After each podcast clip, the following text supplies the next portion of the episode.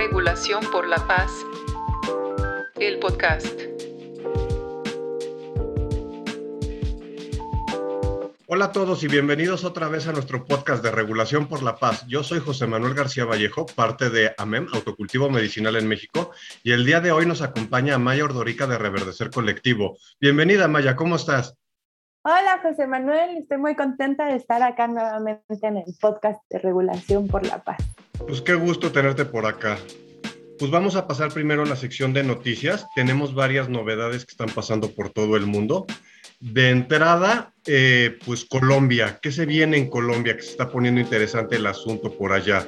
De entrada, eh, la semana pasada se metió una iniciativa de ley por el Partido Liberal de Colombia tratando de hacer una modificación al artículo 49 de su constitución, con lo cual permitiría que ya se permita el uso personal adulto de cannabis en Colombia, lo cual es una gran noticia para todos. Yo tuve la oportunidad de estar platicando con gente que está en la industria colombiana y me estuvieron platicando que el proceso ya está avanzando, que son varias rondas que se le tiene que dar de revisión a esta iniciativa.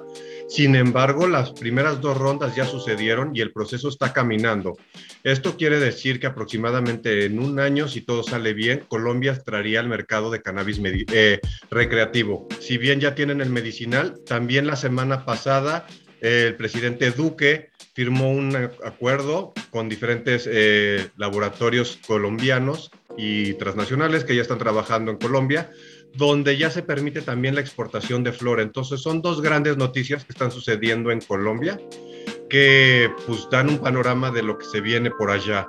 Luego, por otro lado, tenemos varios estudios que estuvieron saliendo. Yo estuve revisando un poco sobre lo que estaba pasando en cannabis medicinal y en el eh, webinar que da cada mes eh, encontré varios artículos que están muy interesantes. Por ejemplo, publicaron un, eh, un estudio que se llama Consensus Recommendations on Dosing and Administration of Medical Cannabis to Treat eh, Chronic Pain, Results of a Modified Delphi Process. Esto se traduce como las recomendaciones y el consenso médico para cómo usar cannabis medicinal para dolor crónico.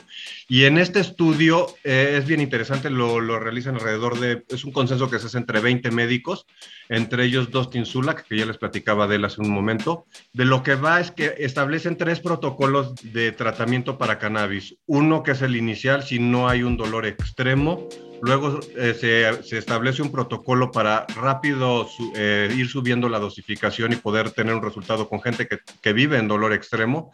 Y luego otro para casos eh, terminales y de, de paliativos. Entonces, esas son muy buenas noticias. Lo pueden descargar, es de libre descarga ese artículo. Y en la página de Regulación por la Paz, en la sección del podcast, les vamos a compartir toda la información de esta bibliografía. Otro estudio que encontramos eh, en este webinar que estuve tomando con el doctor Zulak, eh, hablaban sobre otro estudio que habla sobre cáncer. Para todos los que padezcan esta enfermedad o estén interesados en el tema, hablan sobre gliomas, que son, digamos, tumores en, la cabeza.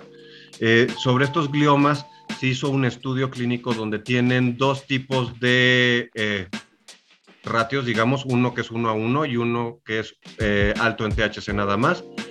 Eh, en este estudio, sobre lo que nos platican en Frontiers in Oncology, va de que estuvieron testeando el resultado entre placebo, digamos, sin tomar ningún tipo de medicamento, tomando el alto en, CB, en THC y tomando el balanceado entre CBD y THC y los resultados que vieron es independientemente de si el ratio que tengas, si consumes cannabis mientras estás pasando por un proceso de quimio o radioterapia para combatir este glioma cancerígeno, los resultados son mucho más favorables cuando consumes cannabinoides, independientemente del ratio. En el estudio parecía que era un poco mejor tener un formato balanceado, donde es uno a uno, Sin embargo, pues es un estudio bastante chiquito, era, estamos hablando alrededor de 65 personas para cada grupo y los resultados pintan prometedores. Se vio mejor respuesta tanto en su calidad de vida, los efectos secundarios que se tuvieron en el proceso o en el tratamiento y también en cómo actuó sobre el mismo glioma eh, el tratamiento. Entonces son buenas noticias para todos los que están eh, pasando por un proceso como este. Y por último, tenemos un estudio donde se habla sobre cannabis y dolor crónico, pero solo usando cannabidiol. Este es un estudio cuantitativo, más bien contando sus experiencias. Fue una encuesta que se realizó con 200 y cacho personas que consumen cannabidiol, CBD, exclusivamente. Aquí no estamos tocando THC. Y resulta que la gente que toma este cannabinoide para cuestiones de dolor crónico sí ve una mejoría donde hablamos de un 60-65%, veían una mejor respuesta en su tratamiento. Entonces, esas son buenas noticias también para la gente que no, no tenga que llegar a usar THC. Y bueno, Amaya, Sé que ayer fue un día súper especial para la comunidad 420, sobre todo para la comunidad feminista canábica. Platícanos, ¿qué pasó el día de ayer en el encuentro? Sí, bueno, justo ayer tuvimos la Encuentra Nacional de Mujeres Feministas Antiprohibicionistas, que es el primer ejercicio que hicimos a nivel nacional de este tipo. Eh, fue convocado por más de 20 colectivos, organizaciones y redes de política de drogas y feministas de México. Y la verdad es que lo organizamos porque viene un evento súper emocionante, que es la Primavera Feminista Antiprohibicionista, que es un evento organizado por la Articulación Latinoamericana de Mujeres Feministas Antiprohibicionistas y va a ser el 25 de septiembre, el 2, el 9 y el 16 de octubre. Y para irnos preparando y calentando motores, decidimos convocar a esta encuentro en la cual nos sumamos más de 30 mujeres de casi toda la República y tuvimos conversaciones súper interesantes que abarcaron desde cuáles son nuestras principales preocupaciones eh, vinculadas a los temas de o a la intersección entre feminismo y antiprohibicionismo, eh, cuáles son los retos que enfrentamos para unificar eh, las luchas feministas y antiprohibicionistas y después también tuvimos un rato para imaginar y pensar colectivamente qué tipos de acciones podemos echar a andar todas juntas. Entonces, eh, bueno, la verdad es que fue un encuentro muy emocionante, creo que dejó muchas ganas de seguir trabajando hacia adelante, así que seguramente saldrán nuevas convocatorias que se desprenderán del evento de ayer y sin duda abre la puerta a eh, pues ir formando una agenda feminista antiprohibicionista mexicana con cada vez más claridad y más unidad. Qué increíble, qué buenas noticias nos traes, Amaya. Este, bueno, pues estemos atentos. Recuérdanos, ¿cuáles son las siguientes fechas claves que tenemos que tener en el radar? Eh, la primavera feminista antiprohibicionista va a ser el 25 de septiembre y el 2, 9 y 16 de octubre. Y vamos a estar compartiendo en nuestras redes sociales eh, ya que salgan los carteles y todo de convocatoria. Entonces pueden estar atentas a eso para los eventos. Y aclarar que además eh, la primavera feminista antiprohibicionista convoca a mujeres y personas de disidencias exogenéricas. Entonces, eh, para que todas las personas que están siendo convocadas lo sepan y puedan sumarse si es de su interés. Wow, excelente, Amaya. Qué grandes noticias nos traes desde, desde la, la encuentra. Así es. Este, bueno, pues vamos pasando en materia, en el tema que nos compete el día de hoy, y es que justo esta semana empezó el periodo de sesiones en el legislativo de nuestro país. Se hizo el, el acostumbrado informe de gobierno, nuestro presidente dio sus avances y sus informes, y junto con ello, para nosotros que estamos en el activismo canábico, pues es el banderazo de salida para arrancar todo lo que se viene en este periodo de sesiones, periodo bueno para ya por fin tener una legalización en forma. Este sí, por favor, ya, ya, por favor. Sí que es la quinta temporada o algo así. Pero bueno, pero bueno, este, desde la coalición, pues no hemos parado, como saben, somos súper intensos y queremos seguir empujando este tema para que sea una realidad para todos, y todas las mexicanas.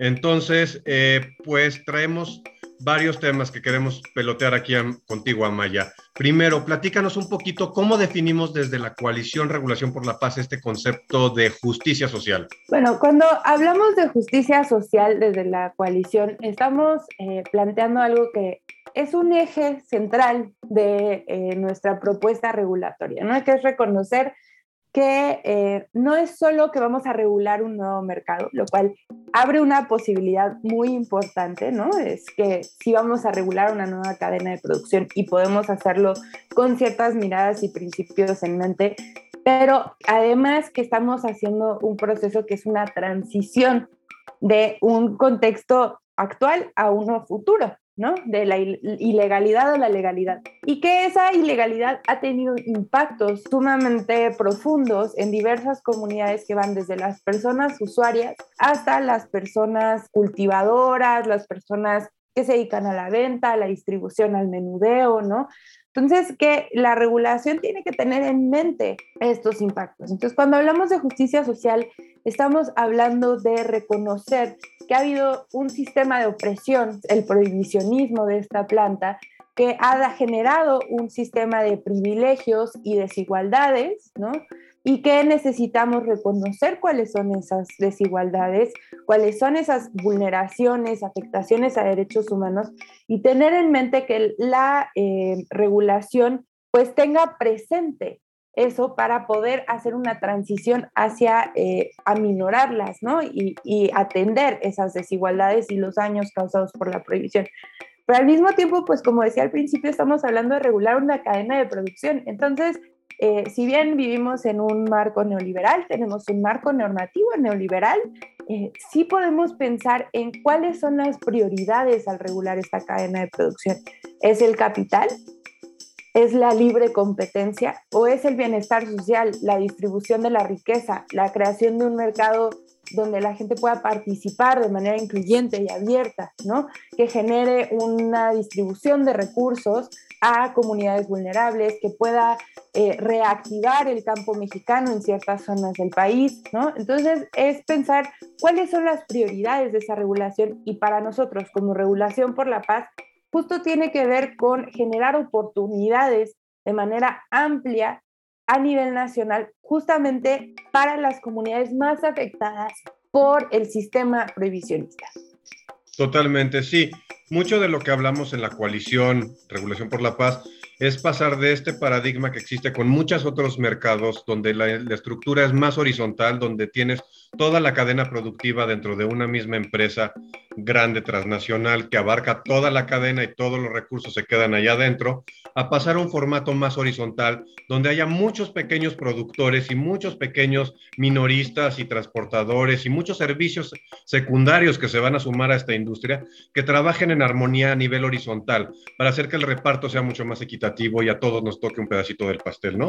Es lo que estábamos buscando, digamos, en español normal para toda la gente sin, sin tanta eh, términos técnicos, digamos. Bueno, si ya partimos de este esquema de justicia social, ¿qué tendríamos que considerar en esta regulación para que esta justicia social de verdad se materialice en política pública? Bueno, un factor fundamental es que tenemos que partir del reconocimiento de los derechos humanos, entre ellos el derecho al libre desarrollo de la personalidad ya más que reconocido por la Suprema Corte su relación con el derecho al autoconsumo de cannabis, ¿no? Entonces, eh, no puede perderse eso de vista. De pronto parece que el miedo lleva a legisladoras y legisladores a pensar en proyectos sumamente restrictivos de los derechos de las personas usuarias y en particular del derecho al libre desarrollo de la personalidad.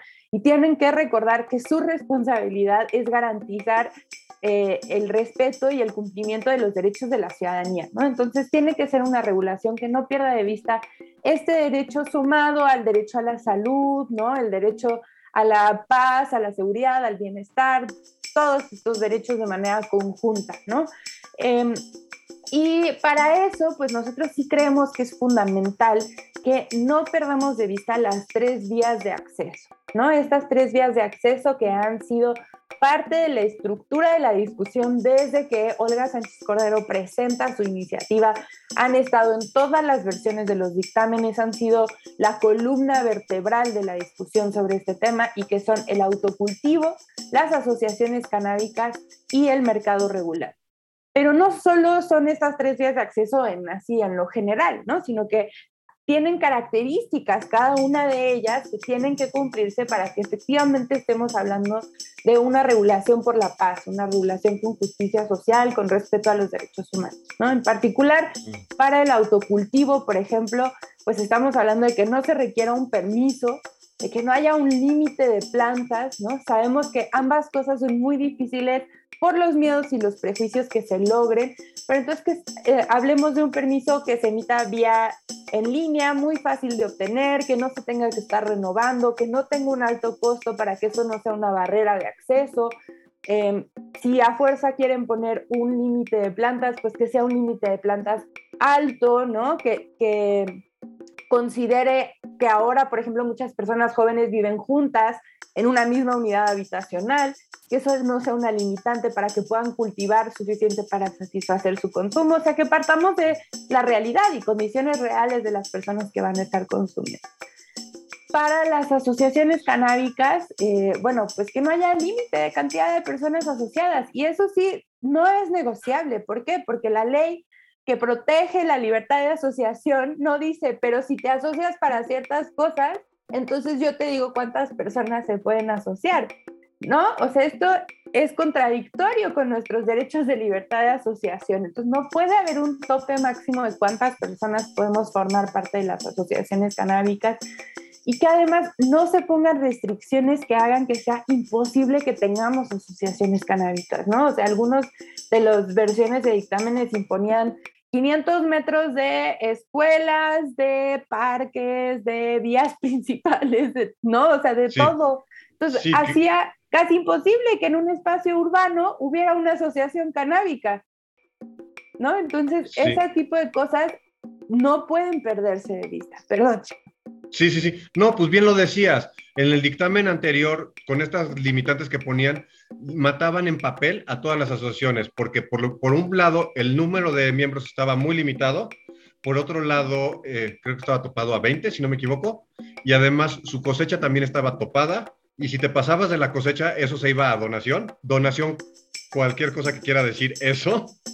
Y por último, lo que bien mencionas, este limitarlas de que estén lejos de escuelas, de centros culturales, de todo lo demás, hacía que prácticamente quedaran perdidas en zonas marginales o ya prácticamente en la carretera de muchas ciudades para poder tener estos puntos de, conexión entre consumidores.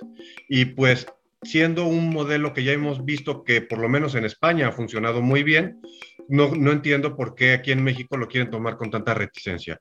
Y pues nos falta el último punto. ¿Qué opinas sobre el mercado regulado? Bueno, ese creo que es el punto que ha sido el más eh, difícil, ¿no? De, discutir porque tiene muchísimas aristas y muchísimas implicaciones, pero creo que para este lo que no podemos perder de vista es que ya existe un mercado en México, ¿no? Ya existe un mercado de cannabis, es la principal vía de abastecimiento de las personas usuarias de cannabis a nivel nacional y lo que queremos es lograr que se transite de la ilegalidad a la legalidad, tanto las personas que participan actualmente de ese mercado ilegal como las personas que compran a ese mercado ilegal. Pues para eso hay que irle dando forma, ¿no? Hay que determinar dónde y cómo y a quién se vende, por ejemplo, ¿no? Entonces, nosotros planteamos que sean establecimientos exclusivos para la venta de productos de cannabis, que solamente puedan vender a personas mayores de 18 años y eh, que tengan un estricto etiquetado para que sea muy claro para las personas que estamos yendo a comprar qué es lo que estamos comprando y consumiendo, ¿no? Eh, eso en cuanto a la venta, ¿no? En cuanto al cultivo, por ejemplo, ¿quién va a poder cultivar? ¿Cómo va a poder cultivar?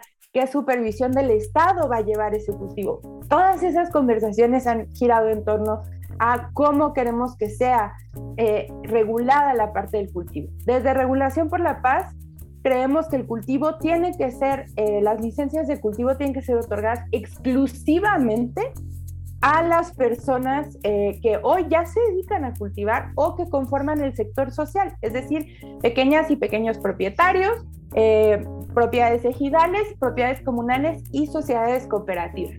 Y que solamente estos actores además puedan integrar verticalmente, que es algo que Chema mencionaba hace unos momentos, que es que puedan tener control de toda la cadena, ¿no? Desde el cultivo, la transformación hasta la venta final.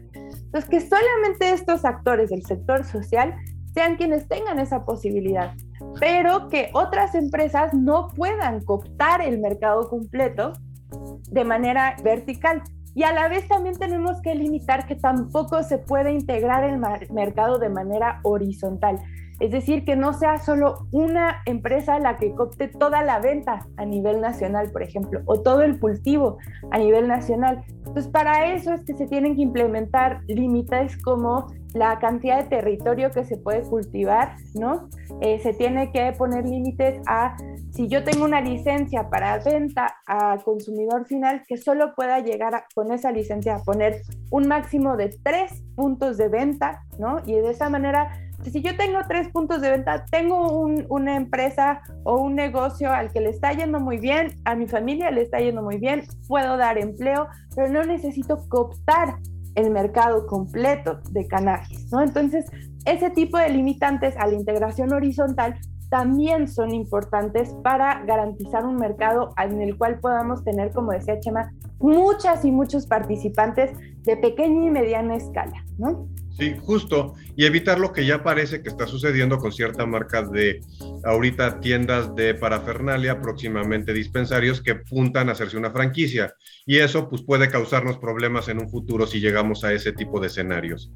Y pues también evitar un poco lo que ha estado sucediendo en otras latitudes como en Canadá, que por poner un taxa, un impuesto tan alto, la gente prefiere seguir comprando en el mercado ilegal porque el costo diferenciado entre producto regular o de mercados lícitos al producto que va a seguir existiendo en mercados ilícitos, pues no les conviene y siguen en la ilegalidad. Tratar de buscar alternativas para que todos los actores se vayan incorporando a un mercado regulado, ¿no? Exactamente. Y para eso también hay dos elementos súper importantes.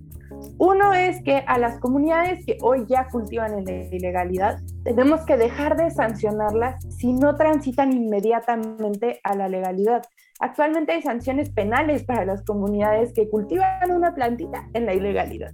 Tenemos que quitar esas sanciones penales y que en lugar de que el Estado llegue a castigarla, que la responsabilidad del Estado sea, y este es el segundo punto, llegar a ayudarlas a cumplir los requisitos necesarios para transitar a la legalidad. Ese tiene que ser el cambio de visión dejar de castigar y empezar a fomentar y ayudar y generar las condiciones para que estas comunidades efectivamente puedan formar parte de un mercado regulado por el Estado. Y yo sumaría también a eso que el Estado a su vez también les dé las garantías necesarias, no solo partiendo de que no los va a ir a invadir el Estado y hacerles este, retiros de producto o sanciones penales, sino también brindarles la seguridad para poder hacer sus actividades y no, no tener que preocuparse por otros actores del mercado que pudieran interferir en sus actividades como la parte de seguridad social y la parte de seguridad económica para que puedan llevar todo el proceso de una manera adecuada y no pongan trabas, ya sea o económicas, o de seguridad, o de aislamiento, que hagan que estas comunidades no puedan participar en el mercado. Exactamente, y es ahí donde estas comunidades se han visto súper abandonadas por el Estado, porque como participan de la ilegalidad, el Estado casi que los ha planteado como no ciudadanos o ciudadanos de segundo, tercero décimo grado, ¿no? Entonces, estas comunidades, las carreteras para ir y venir de estas comunidades están en súper malas condiciones, la seguridad en esas carreteras está en muy malas condiciones, no llegan servicios de salud, no llegan servicios de educación, hay un abandono estatal y la única presencia estatal que llega a estas comunidades son las Fuerzas Armadas. Acá lo que necesitamos, y para asediarlas, ¿no? Lo que necesitamos es cambiar la visión y entonces que el Estado garantice que las carreteras estén suficientemente bien para que bajen sus productos y los puedan vender. No solo cannabis, sino los otros productos que sabemos que la mayoría de estas comunidades no se dedican únicamente al cultivo de una sola planta, ¿no? Igual que puedan hacerlo con la seguridad de que nadie les va a robar su producto, que puedan llegar médicos y maestros a estas escuelas, ¿no? Y, clínicas. Entonces, es súper importante que lo que nos abre la regulación además es una posibilidad y esta posibilidad la tiene que aprovechar el Estado mexicano para cambiar la relación entre el Estado y su ciudadanía. Ahora, ¿qué viene ya en el proceso legislativo ¿Qué planes se tienen desde la coalición Regulación por la Paz? Bueno, antes de entrar en eso, solo me falta un punto súper importante de qué es una regulación con justicia social. Y regresando al derecho a libre desarrollo de la personalidad, hay un punto fundamental y es la descriminalización de la posesión simple. Ah, ¿no? Efectiva descriminalización de que poseamos una planta en nuestras manos. Que eso no sea razón para que nos lleven a la cárcel. ¿no? Actualmente se ha discutido aumentar el monto de posesión y eso puede ser un, un, avance en términos de que hay mucha gente en la cárcel por poseer entre 5 y 28 gramos. Creo que son alrededor de 18 mil personas que quizás podrían salir con ese aumento. Entonces, no echemos por la borda lo que eso significa para la vida de muchas personas. Sin embargo, sigue manteniendo una relación de persecución y hostigamiento por parte de las fuerzas de seguridad hacia la ciudadanía. ¿Por qué? Porque un policía que me detiene con marihuana no tiene una báscula, no tiene capacidad de saber que yo poseo menos de 28 o 5 gramos o el monto que se ponga. Entonces está obligado a presentarme al Ministerio Público. Ahí yo tengo que comprobar mi inocencia antes de mi detención, lo cual quiere decir que se, se revierte la lógica de la presunción de inocencia, ¿no? Y facilitamos las detenciones arbitrarias y fomentamos las detenciones arbitrarias. Además, sabiendo que en todo ese camino, incluyendo desde la detención y el primer contacto con la policía hasta la llegada al Ministerio Público, se cometen inmensas violaciones a derechos humanos y al debido proceso. Entonces, estamos vulnerando a la ciudadanía sin razón alguna a esas eh, violaciones a derechos humanos, ¿no? Eso es sumamente delicado y es por eso que tenemos que poder echar eso para atrás, además de que es discriminatorio.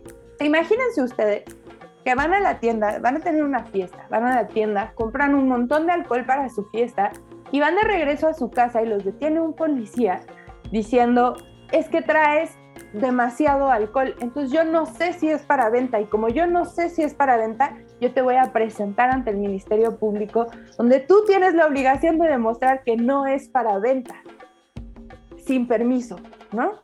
Sí, sí, sí. Entonces, estamos revirtiendo la lógica, quitándole al Estado la carga de la prueba y poniendo a la ciudadanía ante una inmensa vulnerabilidad. Y además, si a lo mejor tú ibas camino al trabajo, a recoger a tus hijos a la escuela, los impactos de eso pueden ser muy, muy graves, ¿no? Entonces, es importante que podamos pelear por una efectiva despenalización de la posesión simple, ¿no? Eso como último punto. Sí, no, y es bien importante eso de la posesión simple porque viene vinculado con todas estas malas prácticas que tiene la autoridad en estos momentos, pero además es un marco de excepción donde sí, si cumples mis términos en mis condiciones, todo bien, pero si no, es ilegal. Cuando si estamos regulando es para pasar totalmente al revés, de la ilegalidad a la legalidad y traigas lo que traigas, estés en un marco de lo correcto y no haya problema. Igual como pasa con alcohol o tabaco u otras sustancias. Si tú las traes no pasa nada. Ya está, ya está permitido y todo bien. Poner estos límites se me hace totalmente absurdo. Entiendo que en otras latitudes y en otras legislaciones lo han hecho como precautorio. Sin embargo, en la práctica solo trae más problemas y conociendo cómo funcionan las cosas en este país, podemos prever que nos va a traer más problemas que beneficios. Exactamente. Así es. Y por eso es que como regulación por la paz, una de las cosas que vamos a hacer pronto y estén atentas y atentas es que vamos a, a lanzar una publicación donde vamos a consensar condensar, perdón, toda nuestra propuesta regulatoria con los argumentos de por qué esos detalles son importantes tenerlos eh, presentes em, y esperamos poderle estar presentando públicamente en el próximo mes, entonces estén atentas y atentos. Es un trabajo que, eh, en el cual estamos eh, pues consolidando todos los aprendizajes colectivos que hemos tenido en todo el camino de acompañamiento legislativo de los últimos años, ¿no? Hasta el quinto episodio, la quinta temporada, como decía Chema. Este, entonces, bueno, eh, pues estén eh, en nuestras redes sociales, va a salir el aviso cuando esta publicación esté lista. Excelente, Amaya. ¿Qué otras acciones vamos a tomar desde la coalición para hacer esta incidencia que necesitamos y acompañar el proceso? ¿Y cómo pueden los que nos están escuchando formar parte de esto? Eh, bueno, lo primero es que tuvimos el, Encuentro Nacional de Regulación por la Paz, el segundo encuentro nacional hace un par de semanas. Y como resultado de ese encuentro vamos a lanzar una convocatoria en nuestras redes sociales a, para ejercer presión a legisladoras y legisladores ahora que vuelve a arrancar el periodo legislativo. Entonces, les pedimos que estén atentas y atentos a nuestras redes sociales. Ahí va a salir la convocatoria. Por favor, participen mientras más seamos. Ya no tenemos el peso, el fantasma de la Declaratoria General de Inconstitucionalidad encima de las y los legisladores. Ahora necesita ser nuestra presión activa la que los impulse a avanzar en la regulación. Entonces, necesitamos no quitar el dedo del renglón. Y no solo es la regulación, sino qué regulación. Porque sabemos que la industria está muy activa para una regulación muy amañada, no para pequeñas y medianas empresas, sino para el gran capital, el cual la mayoría de nosotras y nosotros pues no tenemos, ¿no? Entonces, si queremos incluso participar en la industria, necesitamos exigir una industria pensada para pequeñas y medianas empresas. Este, y por eso es que necesitamos ejercer una presión súper fuerte y unificada y si nos ayudan participando en este tipo de acciones, le dan mucha más fuerza a lo que estamos impulsando y no podemos sin su ayuda realmente lograr estos cambios. Entonces, por favor, eh, respondan a este llamado de acción nacional que vamos a hacer pronto. Y la otra es que busquen a sus legisladoras y legisladores y les escriban, les pueden llamar por teléfono, los pueden visitar en sus oficinas, les pueden mandar correos, les pueden escribir por Twitter. La verdad es que el Twitter es a, veces lo que más presión les puede llegar a generar porque lo ven otras personas, ¿no? Pero podemos usar estas diferentes herramientas y sí contactarlas, ver cuáles son nuestras y nuestros representantes por estado a nivel federal y hacer presión y decirle, yo como parte del electorado que te llevó a ocupar el curul en el que estás actualmente, te estoy diciendo que tengo interés y tengo una preocupación en este tema y hacer presión sobre eso, ¿no? Entonces, usemos nuestra voz y hagámoslo de manera organizada y conjunta para avanzar una regulación por la paz. Excelente, Amaya. Pues sí, es importantísimo seguir haciendo esta presión con nuestros legisladores, sobre todo con los senadores, que es en donde está ahorita el dictamen. Entonces, si tienen oportunidad, por favor, busquen a sus senadores, escríbanles, márquenles lo que sea necesario y presionen para que este dictamen llegue a buen puerto. Eh, es la única forma de que vamos a tener una regulación y necesitamos que suceda ya, eh, para no tener todas las disparidades y cosas que están sucediendo. Así es. Pues bueno, Amaya, qué gusto tenerte por acá en el podcast de Regulación por la Paz. Se nos está acabando el tiempo pero nos vemos en un futuro episodio. No sé si quieras dejarnos algunas últimas palabras para concluir. Este, pues igual agradecerte a ti, Chema, a Marisa que anda en los fierros y este, a todas las personas que nos escuchan y recordarles que esto solo va a avanzar como México necesita que avance si todas y todos participamos y exigimos activamente el respeto a nuestros derechos y la priorización de la justicia social y la construcción de paz a la hora de regular la marihuana. Entonces vamos juntas y juntos y a ir construyendo este movimiento para poder eh, lograr esto que tanto necesita nuestro país. Y pues muchísimas gracias a todas. Muchas gracias, Amaya. Yo soy José Manuel García Vallejo, parte de AMEM y de la Coalición Regulación por la Paz y nos vemos en 15 días para el siguiente podcast de Regulación por la Paz. Hasta la próxima. Buenos humos.